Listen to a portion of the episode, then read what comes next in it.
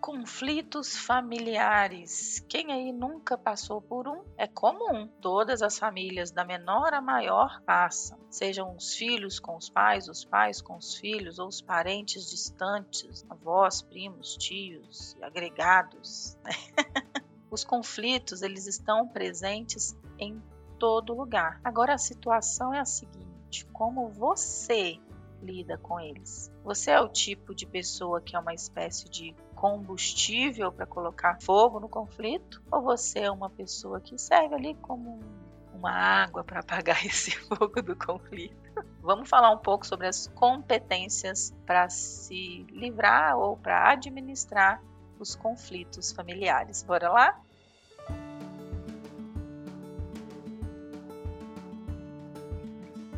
Olá, eu sou a Sheila, eu sou psicóloga e coach. Estou aqui para te ajudar a ter uma vida mais leve, realizada, na sua vida pessoal, na sua vida profissional. E falando de conflitos familiares, você não tem ideia da quantidade de pessoas que trouxeram para a terapia nos últimos dias esse tema. Afinal, é Natal, é Réveillon. Tem gente que trouxe a expressão assim, overdose de família, né? É, é muita família junto, eu já ouvi isso também.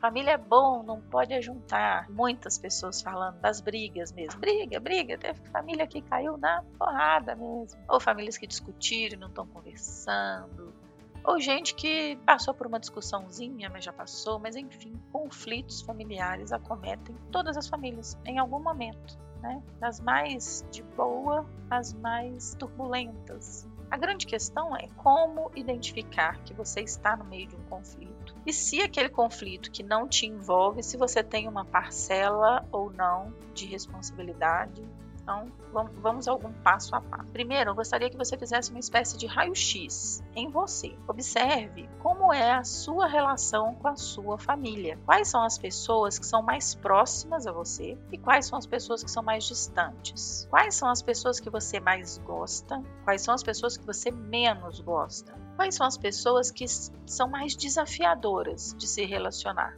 Que às vezes são mais incompatíveis? E quais são as pessoas mais compatíveis com o seu jeito. E me conta uma coisa: como você mantém contato com a sua família? Você aparece só nas festas ou nos enterros, nas datas comemorativas, ou você está sempre dando um jeito de mostrar sua cara, de mostrar que está ali à disposição? Na sua história familiar, tem algum trauma? Tem algo que precisa ser liberado ou perdoado? Como é a sua relação com pai, com mãe, com irmãos, com esposa, com filhos? Esses mais próximos, né? E os amigos, alguns deles, eles entram como espécie de família que você escolheu porque são muito próximos. Como é a relação com eles? São muitas perguntas, eu sei, mas por quê? Porque quando estamos falando de conflitos, a gente tem uma tendência muito grande a olhar para o outro. É como se o conflito fosse um problema alheio. Ele não é um problema seu. É assim? Se a pessoa entrou em conflito com você, o problema é dela. É ela que está errada, não é assim? E é assim que os conflitos se fortalecem. É assim que o caldo azeda. Porque uma das primeiras coisas que a gente precisa fazer para aprender a fazer uma gestão dos conflitos ou para lidar com os conflitos é entender qual é a nossa parcela de responsabilidade naquele conflito. Então, cada vez que alguém briga com você, a pessoa te xinga ou é grossa com você, você vai sim, mesmo que você ache que está 100% certo, primeiro passo é você olhar para você e falar qual é a minha parcela de responsabilidade nesse conflito. Exemplo, briga de família, a pessoa ficou nervosa com você e jogou um copo em você, te empurrou e te xingou e você não sabe até hoje por que isso aconteceu. E eu te pergunto, qual é a sua parcela de responsabilidade nisso? Pode ser que seja o fato de você ser permissivo, pode ser que seja o fato de você não se posicionar, pode ser o fato da pessoa achar que pode fazer tudo com você e que não vai dar nada para ela. De alguma forma, mesmo que a pessoa tenha a parcela de responsabilidade dela, você também tem a sua. Para mediar qualquer conflito, a gente precisa dessa isonomia. Assim. Entender que um, uma pessoa, num conflito com ela mesma, digamos assim, não é capaz de te afetar. Se te afetou, é porque de alguma forma você está envolvido nesse conflito. E se está envolvido, qual é a sua parcela de responsabilidade? Aí você fala assim: vou parar de ouvir esse podcast. A Sheila tá muito chata hoje. é a nossa tendência. Cada vez que somos desafiados a pensar o que está, entre aspas, errado com a gente, a gente quer se esquivar. E por isso é tão difícil lidar com conflitos familiares. Porque está todo mundo certo. Você conversa com um, ele está certo. Você conversa com outro, ele está certo. Ninguém está ali disposto a perguntar em que possivelmente eu estou errando? Ou o que, que eu posso fazer para parar com essa briga ou para dissipar esse conflito? As pessoas raríssimas às vezes estão dispostas a olhar para o próprio umbigo e mudar o próprio comportamento. Essa é a minha primeira dica para você.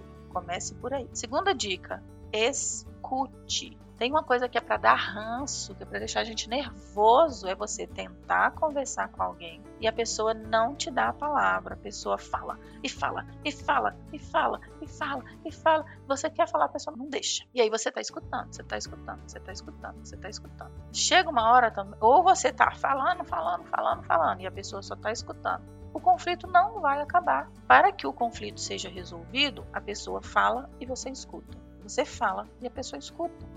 Parece básico, mas na hora do calor da emoção, menino, isso dá um trabalho de conseguir. E aí, usando essa expressão calor da emoção, eu te dou uma outra dica. Se você perceber que está muito acalorado, que está com muita raiva, que está muito alterado, não converse, não naquele momento. Vá para um outro lugar, vai ouvir uma música, vai respirar, vai fazer alguma coisa que dissipe aquele estado emocional para depois você conversar com a pessoa do conflito. Se você está muito alterado emocionalmente, a tendência do conflito piorar é muito grande, porque você não vai conseguir ouvir com atenção o que a pessoa tem a dizer. O mesmo vale para outra pessoa. Às vezes você está na boa ali, ó, você está calmo, você está tranquilo, você está pronto para dialogar e resolver o conflito, mas a pessoa não está. Então você também tem que ter essa habilidade de ler né, o estado emocional da pessoa, identificar e dizer, inclusive, falou, fulano, vamos conversar daqui a pouco? Vamos esperar um pouco para conversar? Vamos esperar a poeira baixar? Vamos esperar o calor passar, né? Porque os dois, as duas pessoas envolvidas na, no conflito, ou as mais, né? Tem conflito que são mais pessoas, precisam estar com a cabeça no lugar para conversar. Esse é um segundo ponto, tá?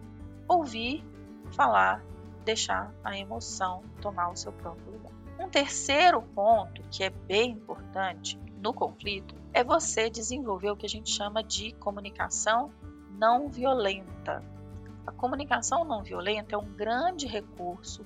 Hoje, vários advogados, psicólogos, juízes fazem né, cursos e usam essa estratégia porque funciona assim. Digamos que você está num conflito e aí você diz para a pessoa assim: Você foi uma falsa né? Você está gritando com a pessoa. Você foi uma falsa.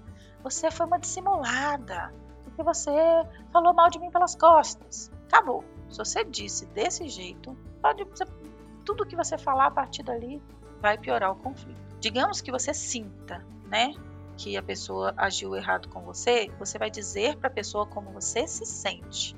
Você não vai dizer para a pessoa assim, você é isso. Você vai dizer assim, algo parecido com: Fulano, eu senti falta de transparência eu me senti mal, porque na minha percepção, no meu sentimento, você estava falando mal de mim pelas costas. Eu não estou bem com isso. Percebeu a diferença? Entre você dizer assim: olha, eu fiquei triste com isso, eu não me senti bem com isso, eu senti uma falta da verdade, ou eu senti uma falta de transparência. É o princípio do não julgamento. Quando você está conversando com alguém, você fala como você se sente e evita apontar o dedo para a pessoa dizendo o que, que ela é. Não é assim. Uma vez que você tem essa habilidade de comunicar como se sente, de deixar o calor da emoção passar e procurar o melhor momento para a conversa, desenvolver a habilidade para falar, porque tem muita gente com dificuldade para falar. A pessoa prefere morrer agarrada no ódio do que falar o que está sentindo, do que colocar aquela raiva para fora e a pessoa adoece e fica ressentido e fica magoado. E um conflito que podia ser resolvido com uma única conversa de meia hora, 20 minutos, o conflito dura o ano inteiro. No próximo Natal, a pessoa ainda está com raiva da briga do Natal passado. E não precisa disso. Uma vez que você procura o diálogo aberto, com essa capacidade de falar o que sente, de maneira correta, né? não acusando, brigando ou gritando, com o equilíbrio emocional adequado, e a outra pessoa esteja disposta a ouvir e a falar como se sente, ambos estão preocupados em resolver o conflito e restabelecer a relação.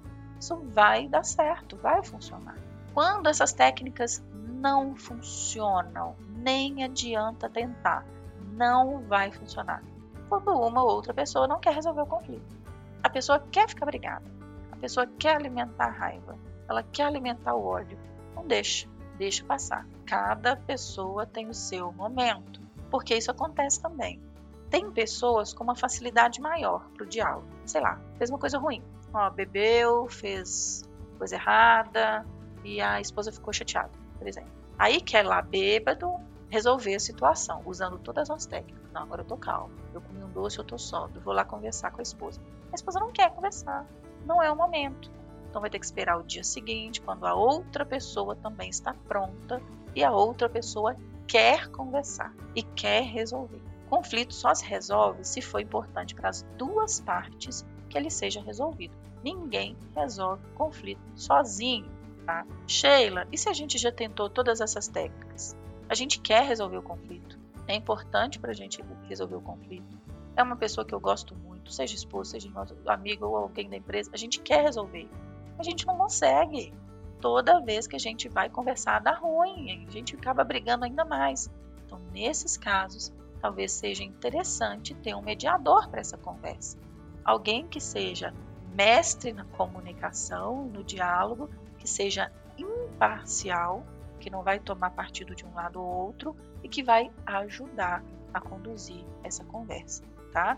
É importante que você pense bastante sobre o que a gente está conversando hoje, porque conflito tem todos os dias, em todo lugar, em todas as famílias.